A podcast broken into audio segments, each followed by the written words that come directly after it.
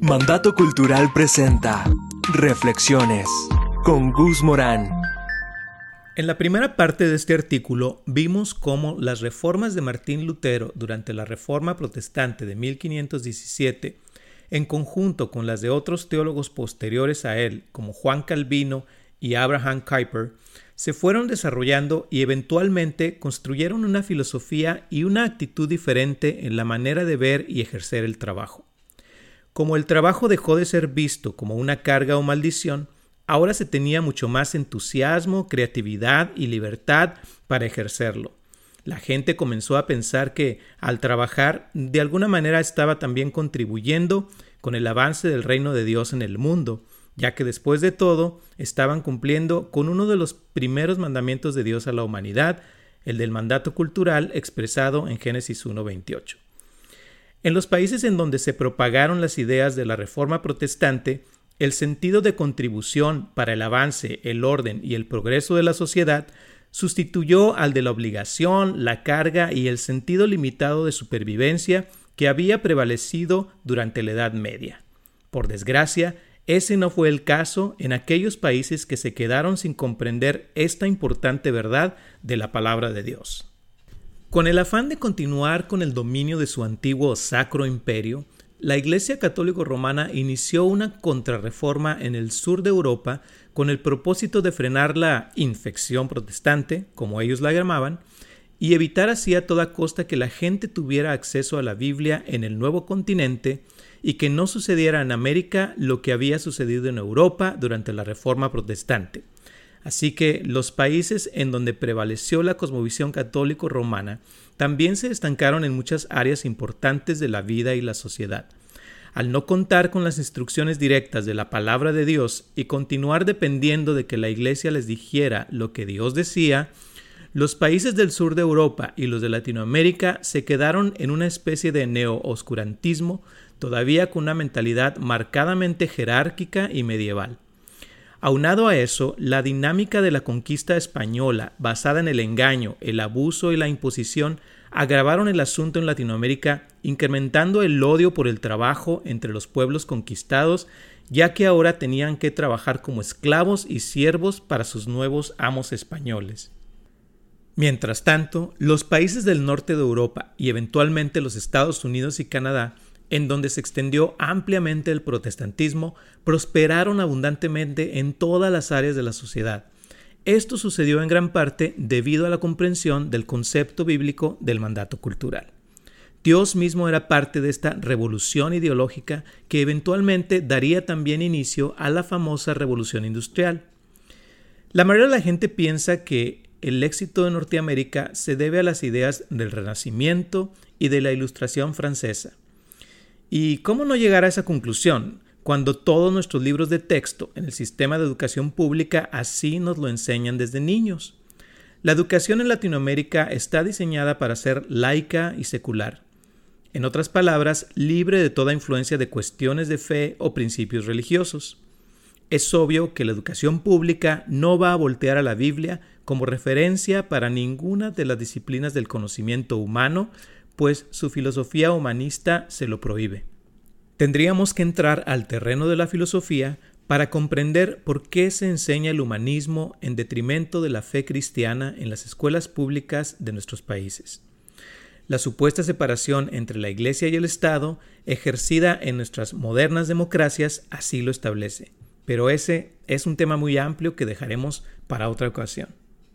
Lo que ahora estamos tratando de comprender es la razón principal de las diferencias entre la percepción del trabajo entre los Estados Unidos y los países latinoamericanos.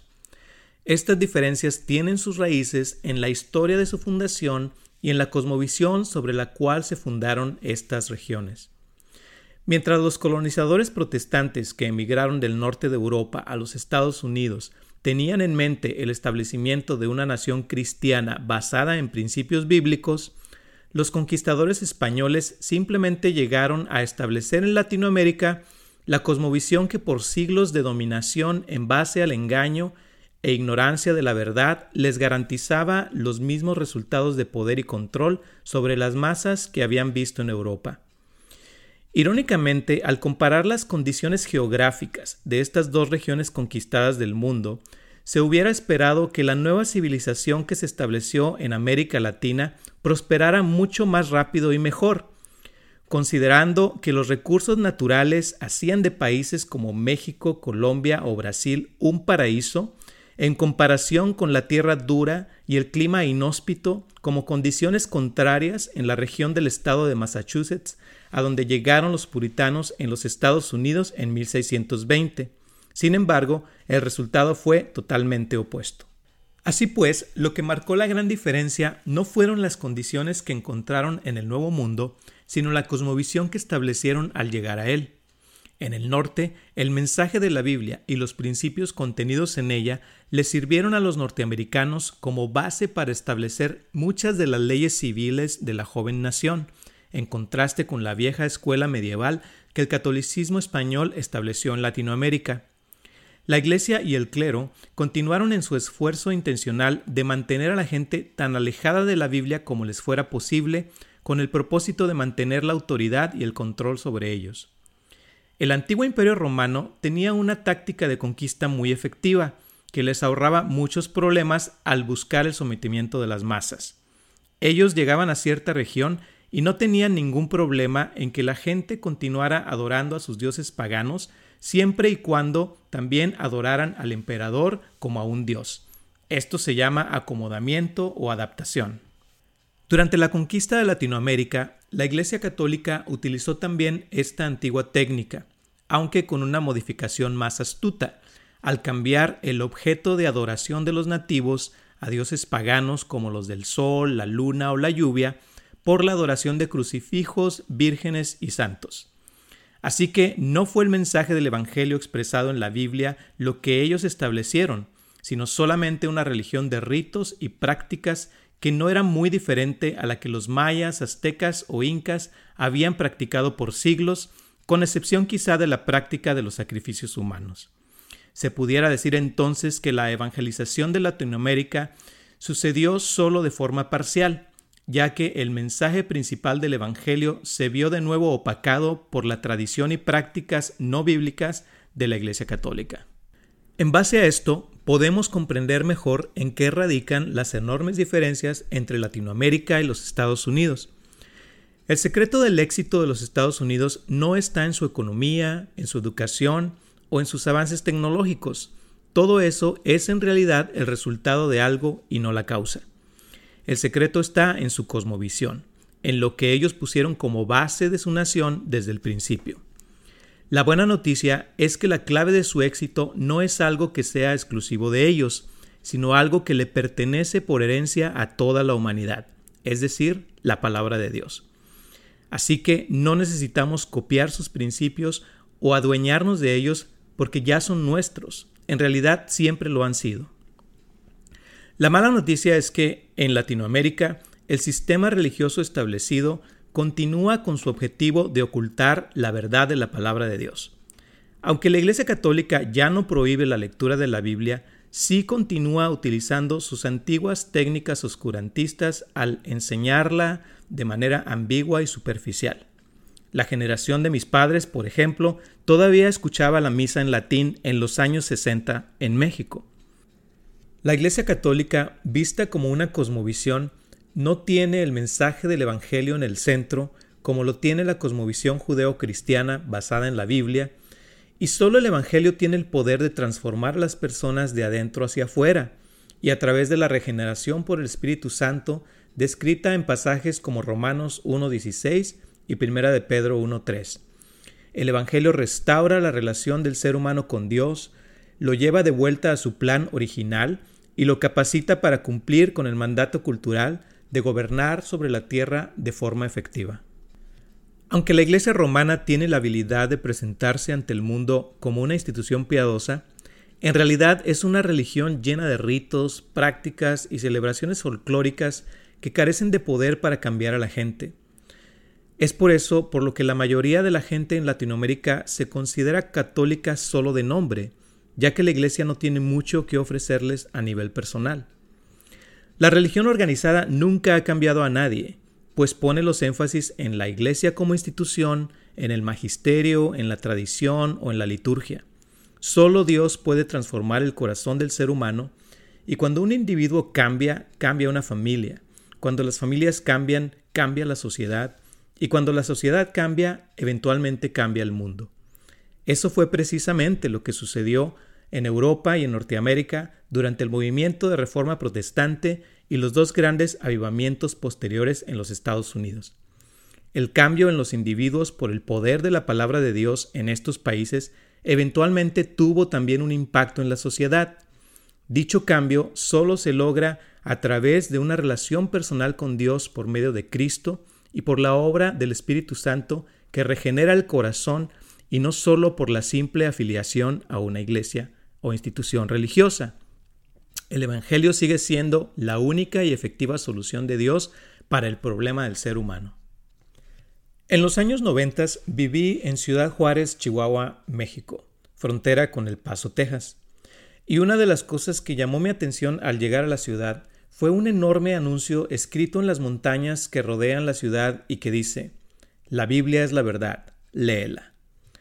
El mensaje me impactó mucho, sin embargo, pasarían muchos años antes de comprender todas las implicaciones de esta poderosa declaración. Han sido años de observar, estudiar y contrastar ambas culturas y sus cosmovisiones para poder reconocer que el mensaje de la Biblia es lo que marca la gran diferencia entre ambos lados del río Bravo. Con todo lo que he escrito, no quiero de ninguna manera idealizar a los Estados Unidos como si fuera una nación perfecta, ya que también han cometido muchos y grandes errores. De hecho, mucho de lo que vemos sucediendo hoy en esta nación es precisamente el resultado de las nuevas generaciones alejándose cada vez más de aquellos principios bíblicos que sus fundadores establecieron en sus leyes. Así que más adelante también examinaremos las causas y el desarrollo de su continua decadencia. Mientras tanto, meditemos en un consejo del rey más sabio y próspero de la historia, el rey Salomón, y cuyos escritos están incluidos en la Biblia. Eclesiastés 2.24 nos dice, No hay cosa mejor para el hombre sino que coma y beba y que su alma se alegre en su trabajo. También he visto que esto es de la mano de Dios. Esta verdad de la escritura me anima a ir al trabajo con más entusiasmo y con la esperanza de saber que lo que hago cuenta, y no solo para ayudar a prosperar a una empresa, sino también para darle más sentido a mi vida y ser enriquecido con el pensamiento de que al trabajar estoy cumpliendo en primer lugar con un mandamiento de Dios, haciendo mi parte para que este mundo sea mejor, dándome también un sentido personal de identidad, valor, propósito y pertenencia. Es muy difícil cubrir en un par de artículos todos los aspectos históricos e ideológicos que llevaron al desarrollo y resultado de las dos cosmovisiones que hemos mencionado, la judeocristiana, en la cual se fundaron los Estados Unidos, y la católico-romana, en la cual se fundaron los países latinoamericanos. Es importante notar que las he mencionado como cosmovisiones y no como religiones. La razón es porque, en última instancia, son nuestras creencias lo que determina nuestro actuar. Por eso, es importante saber que las cuestiones de fe no son meramente creencias espirituales intangibles, sino que también actúan como ideologías que al final de cuentas producen resultados en nuestro comportamiento social, moral y cultural y con consecuencias para bien o para mal. Así que más adelante continuaremos explicando otros aspectos importantes de estas dos cosmovisiones que rigen el continente americano.